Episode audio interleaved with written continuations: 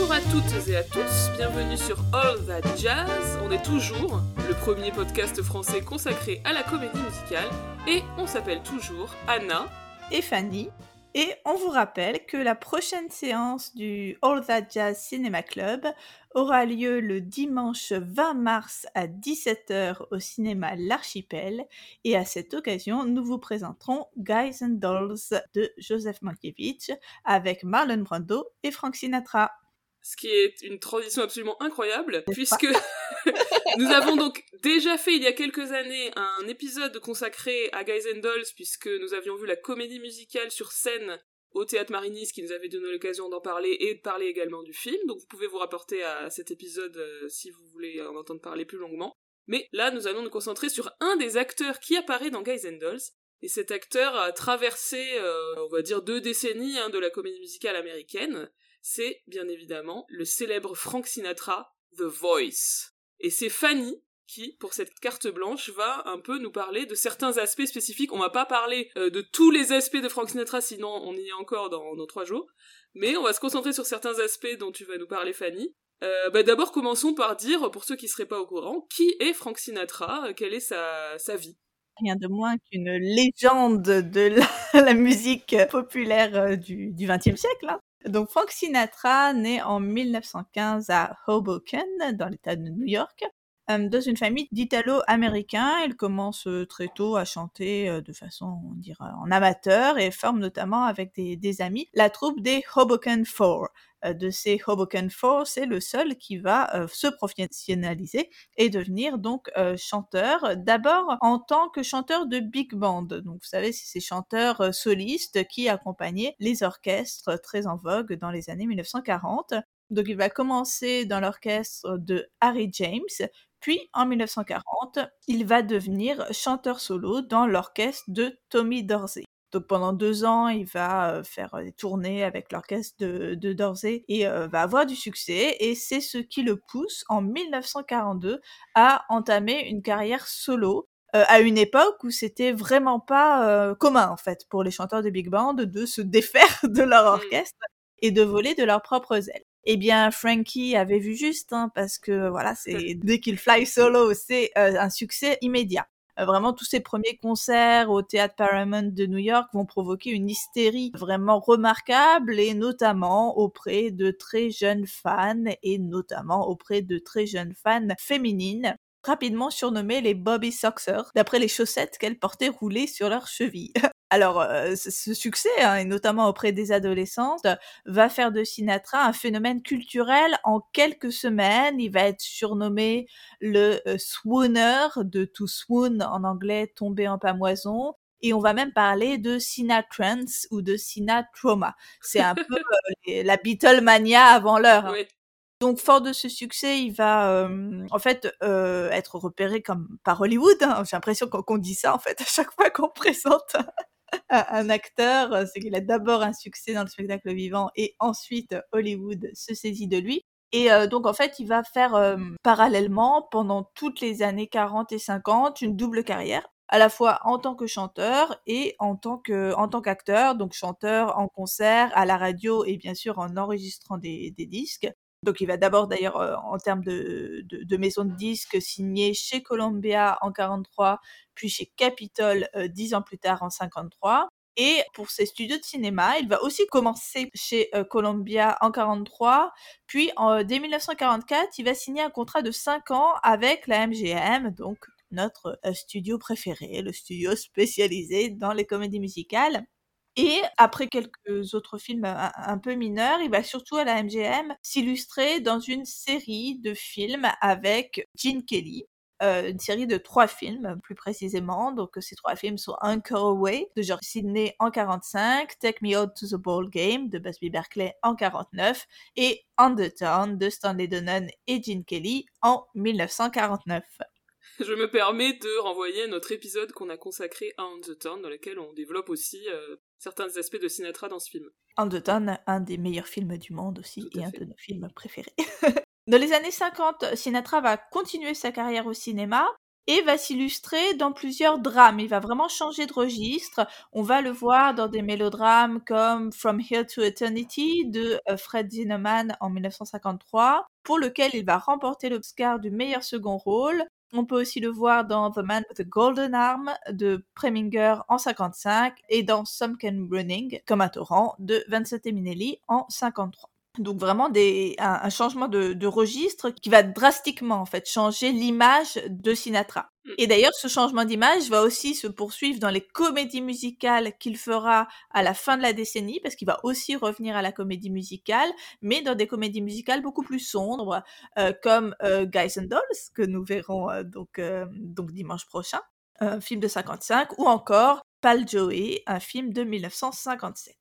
Donc pour euh, conclure hein, sur la carrière de, Sinatra, on, va conclure rapidement, mais donc je rappelle aussi que c'est un des membres du euh, Rat Pack, donc un groupe de, de chanteurs et d'amis euh, qui incluait, outre Sinatra, qui était un peu le, leader du gang, Dean Martin, Sammy Davis Jr., Peter Lawford. J'ai appris aussi en re-regardant ce qu'était que le Rat Pack pour avoir bien les idées claires sur d'où venait l'expression que Lorraine Bacall et Judy Garland avaient vraiment aussi des places de choix dans ce Rat Pack, ce dont je me souvenais pas vraiment, pour être totalement honnête. Donc voilà, évidemment, Juju, elle est toujours là. Euh, Sinatra et le Rat Pack vont se produire à Las Vegas de manière régulière à partir du milieu des années 50 puis 60. Il va aussi, euh, comme beaucoup d'acteurs à cette époque-là, faire quelques apparitions assez brèves à la télévision. Dans les années 60, c'est là qu'il va enregistrer euh, ses tubes, hein, on va dire ses deux plus grands succès, que sont euh, Stranger in the Night en 66 et My Way en 69. Il aura un autre grand succès en 80, évidemment, on en a déjà parlé. On peut également renvoyer un épisode précédent, j'adore faire ça, euh, puisque c'est la chanson New York, New York. Donc c'est enfin, vraiment une carrière euh, qui s'est déroulée sur des décennies. Il a jamais perdu en popularité tout au long de sa vie, en fait. Oui, puisqu'en plus, il restera très très longtemps, on va dire, euh, une figure aussi américaine de premier plan, euh, en entretenant des relations très étroites avec euh, le pouvoir, notamment politique, puisque après avoir été démocrate pendant de, longues années, un soutien des, candidats démocrates, il sera un soutien et un proche hein, de Ronald Reagan dans les années 80 il aura aussi tout au long de sa vie un certain nombre de liens dont on n'a pas encore tout démêlé avec la mafia. Vous n'êtes pas sans ignorer, je crois que je l'avais déjà dit à l'antenne de ce podcast, que le, personnage du jeune chanteur dans le premier opus du parrain est inspiré du personnage de Sinatra. Mmh. Et donc euh, The Voice euh, nous quitte en 1998 et je crois personnellement que c'est un des premiers euh, décès de personnalité dont, je me souviens de, façon tout à fait marquante. Je me souviens aussi de toutes les, les, unes de magazines qui avaient titré de façon très inspirée La voix s'est tue ou des choses comme ça. ah oui d'accord, moi je me souviens pas du tout. Ah si, moi je m'en souviens vachement bien, je sais pas pourquoi. Enfin si, parce que j'étais... En fait, c'était pile la période où je commençais vachement à m'intéresser à la comédie musicale, en fait, 80... Ouais, 98, j'avais 14 ans, donc tu vois, c'était le truc, quoi. ouais, alors que moi je m'y intéressais pas encore, et Sinatra était pas spécialement dans l'univers musical de mes parents, donc euh, je pense que je connaissais pas spécialement, et j'ai connu après, donc j'ai pas... Euh, je me souviens pas de ce moment-là. je, visualise vraiment ce, ce, moment chez mes grands-parents, euh, le, je sais pas, la une de Télérama, je sais pas, c'est très bizarre. Ah ouais. Alors, allons au cœur de notre sujet, bien évidemment, parlons de Sinatra et la comédie musicale. Alors Sinatra, il fait partie de ces nombreuses vedettes de comédie musicale qui sont avant tout d'immenses vedettes de la chanson. Et en fait, c'est parce que ils sont des vedettes de la chanson que au cinéma, ils vont commencer leur carrière dans le genre de la comédie musicale, tout simplement. C'est un peu comme euh, Doris Day par exemple. C'est exactement comme Doris Day.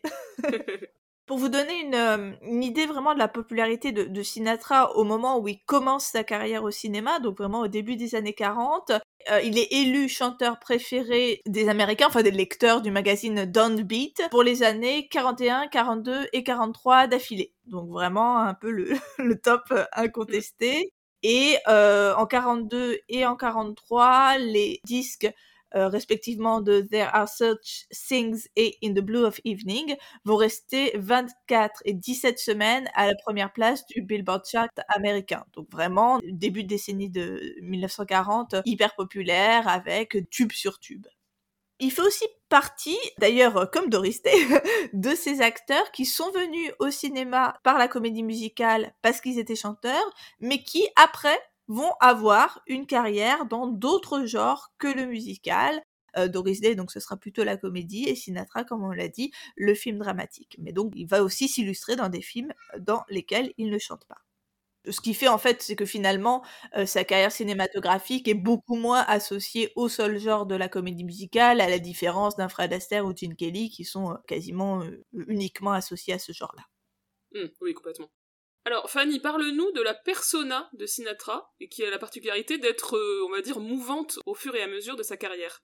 Oui, donc l'image de Sinatra ou sa persona, hein, comme on dit pour, euh, pour les stars, pour qualifier ce, ce mélange composite d'images qui a à la fois fait de la succession des rôles qu'il incarne à l'écran, mais aussi de tout ce qui va être dit de la star dans les fan magazines, dans le discours publicitaire qu'on porte sur elle. Donc la persona de Sinatra, elle a beaucoup fluctué durant sa carrière, que ce soit dans la comédie musicale, enfin au sein du genre de la comédie musicale, ou justement dans ce passage entre la comédie musicale et d'autres genres. On peut dire que cette fluctuation de l'image de Sinatra, elle va dans le sens d'une sorte de virilisation progressive.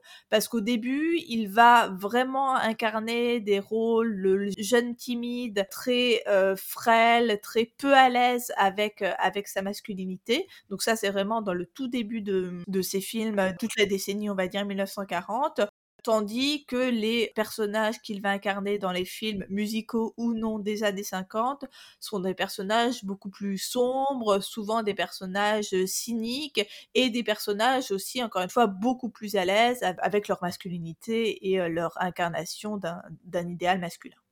Du coup, le All That Cinema Club est hyper pertinent, hein, puisqu'entre la séance d'octobre où on a vu On the Town et celle de mars, où on va voir Guys and Dolls, on va avoir euh, le, vieillissement de Sinatra et son changement de, persona. Oui, parce qu'entre le jeune premier, tout timide, qui ne sait pas comment euh, séduire la... enfin, qui, est même intimidé hein, par la chauffeuse de taxi de Un jour à New York, entre ça et le joueur invétéré de Guys and Dolls, il y a effectivement euh, tout un monde. Et en fait, euh, ce dont je voulais vous parler aujourd'hui, c'était plutôt le début de la carrière de Sinatra, donc cette image qu'il a dans les années 40 dans les films de la MGM. Parce que ce qui m'a intéressé, c'était de voir comment dans ces films-là, on construisait entièrement son image de star et entièrement aussi on pensait la façon dont étaient filmés les numéros en fonction des caractéristiques propres de sa voix. Finalement, c'était un, exercice pas évident, j'imagine, que de construire une star à partir de quelque chose qui est, euh, on peut dire, aussi peu photogénique qu'une voix, puisqu'une voix, par définition, ça n'est pas euh, visuel, mais plutôt euh, sonore. Alors justement, pour rentrer dans, les choses un peu plus précisément, est-ce que tu peux nous parler des caractéristiques vocales techniques de Frank Sinatra?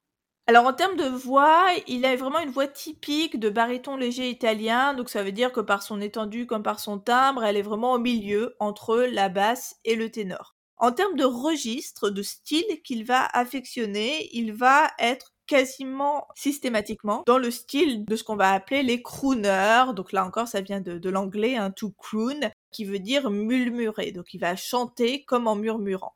Euh, qu'est-ce que ça veut dire euh, chanter comme un murmurant? Mais ça veut dire que le chant de Sinatra va beaucoup utiliser et maîtriser à la perfection à la fois les ornementations et ce qu'on appelle le portamento. Le portamento, en fait, c'est une forme particulière de glissando qui consiste en fait à attaquer la note juste en dessous de la note voulue et de glisser longuement en passant par tous les sons intermédiaires pour arriver finalement à cette note. C'est une technique de, jeu qui est accessible uniquement par la voix ou par quelques instruments euh, de musique, comme par exemple le violon ou le trombone. Puisque typiquement, hein, sur, un piano, quand vous voulez faire une note, bah, vous appuyez juste sur, une mmh. note, tandis qu'au violon ou au trombone, vous pourrez délicatement arriver euh, à une note en passant par les, sons qui sont euh, juste, juste à côté, en quelque sorte. Mmh. Sinatra, on a donc ce portamento qui est très important et qui va être complété par un phrasé très caractéristique où il va tenir les fins de phrases, euh, où il va euh, faire utiliser aussi beaucoup de vibrato, donc en faisant trembler sa, voix d'une façon extrêmement suave. Alors pour illustrer ça, écoutons un extrait de la chanson Say It Over and Over Again qui est un tube justement de Tommy Dorsey et son Big Bang en 1940, dont le chant est assuré par Sinatra évidemment. Say it over and over again, over and over again. Never stop saying you're mine. Say ever and ever so sweet. D'ailleurs, certains ont vraiment reconnu l'influence du trombone dans cet emploi du portamento. Finalement, avec cette idée que c'est parce qu'il a chanté en accompagnant le trombone de Dorsey que Sinatra s'est habitué en fait à chanter euh, un peu, si je puis dire, comme un trombone. Hmm. Il reconnaît d'ailleurs lui-même s'être inspiré du trombone, que ce soit dans le glissando ou aussi dans le fait bah, d'allonger les phrases et de reprendre rapidement sa respiration comme on doit le faire lorsqu'on joue du trombone.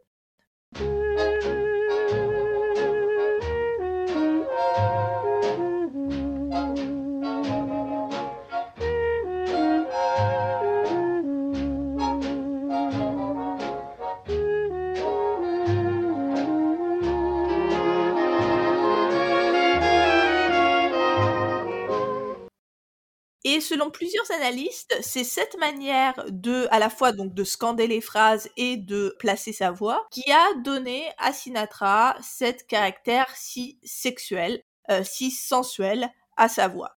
Henry Pleasant, qui est un théoricien qui a beaucoup écrit sur la chanson populaire américaine, euh, il dit que c'est euh, cette manière de conduire sa voix chez Sinatra qui permet cette ambiguïté dans l'intonation.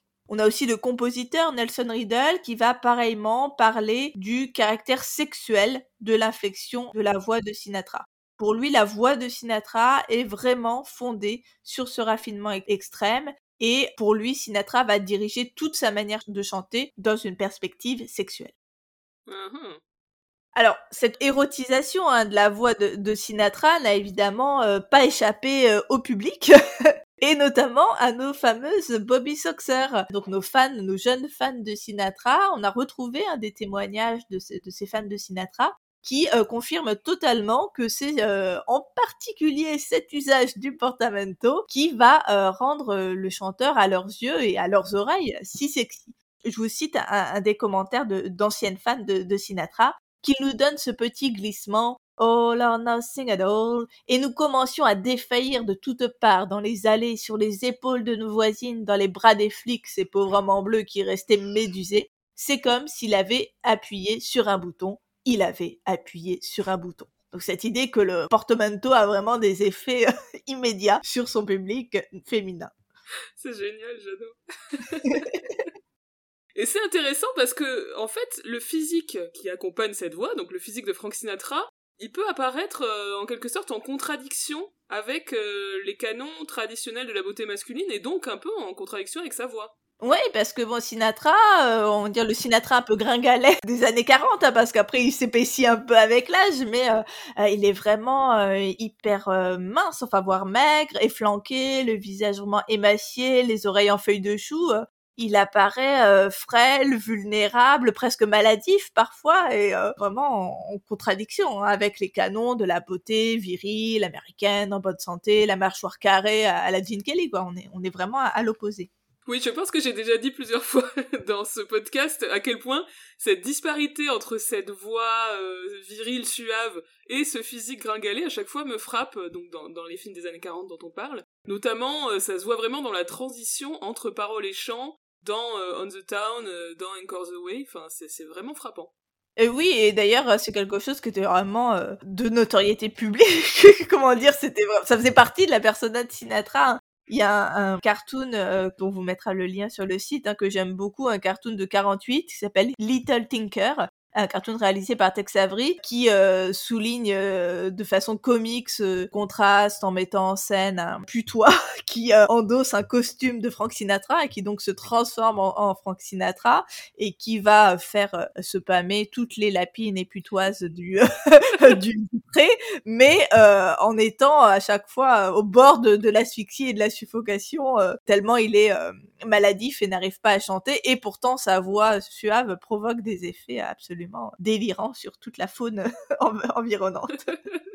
Et alors, euh, donc, euh, il y a ce cartoon, mais bien évidemment, euh, ce que tu disais tout à l'heure, hein, le contraste très saisissant entre les paroles, enfin les moments non chantés et le numéro musical, où on a donc ce Sinatra qui se transforme en, tombeur de ces dames, littéralement c'est un contraste qui, euh, je pense, est cultivé à l'envie par le film, hein, parce que dans ces films, on va pas du tout chercher à gommer cet aspect de la persona de Sinatra, mais au contraire, on va euh, l'accentuer. Euh, comment est-ce qu'on va l'accentuer? Ben déjà en lui donnant des rôles justement de gringalet, de jeune homme chétif, jeune homme timide qui ne sait pas s'y prendre avec les femmes il va euh, être vraiment assigné à ces rôles-là et d'autant plus qu'il sera opposé à Gene Kelly.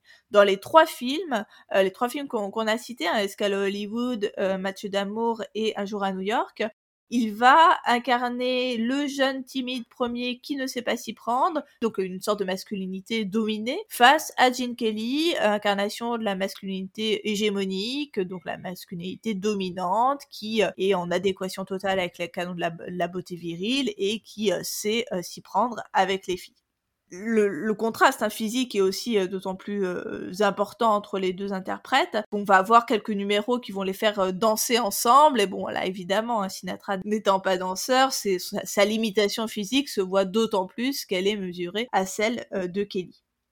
Donc beaucoup d'analystes ont développé l'idée que Sinatra serait donc l'incarnation d'une masculinité dominée face à celle hégémonique qui serait campée par Kelly. Mais en fait, il m'a paru curieux que la MGM euh, ne craigne pas justement cette dévirilisation disqualifiante de, l'une de ses stars et qu'au contraire, elle accentue à l'envie ce trait. En étudiant la mise en scène des numéros, il m'a semblé que ce choix était avant tout dicté par une volonté de mettre en avant les qualités spécifiques de Sinatra, tout en proposant un modèle alternatif de masculinité, mais en réalité qui n'est pas si dominé que ça par la masculinité hégémonique. Alors, on va prendre l'exemple d'un court numéro qui figure dans Anchors Away, donc Escale Hollywood. C'est le numéro I Fall in Love Too Easily sur une chanson de Jules Stein et Sammy Kahn, dont je note qu'elle a été nommée à l'Oscar de la meilleure chanson en 45 et c'est vrai qu'elle est très belle. Oui, c'est un numéro en fait qui m'a paru vraiment emblématique de la façon dont on filme Sinatra dans ses films et dans ses numéros.